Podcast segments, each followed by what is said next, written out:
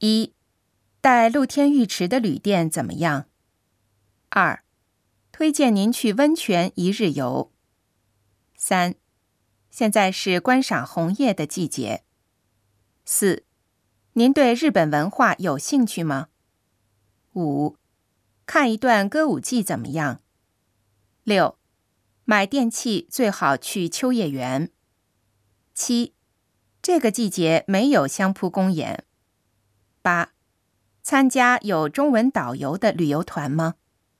九，这些是带义务导游的旅游项目。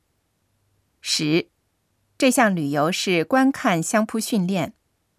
十一，这项旅游每星期天进行。十二，参观皇居的旅游已经截止了。十三，请十点在新宿站集合。十四。引发过敏的食物都写在这里了。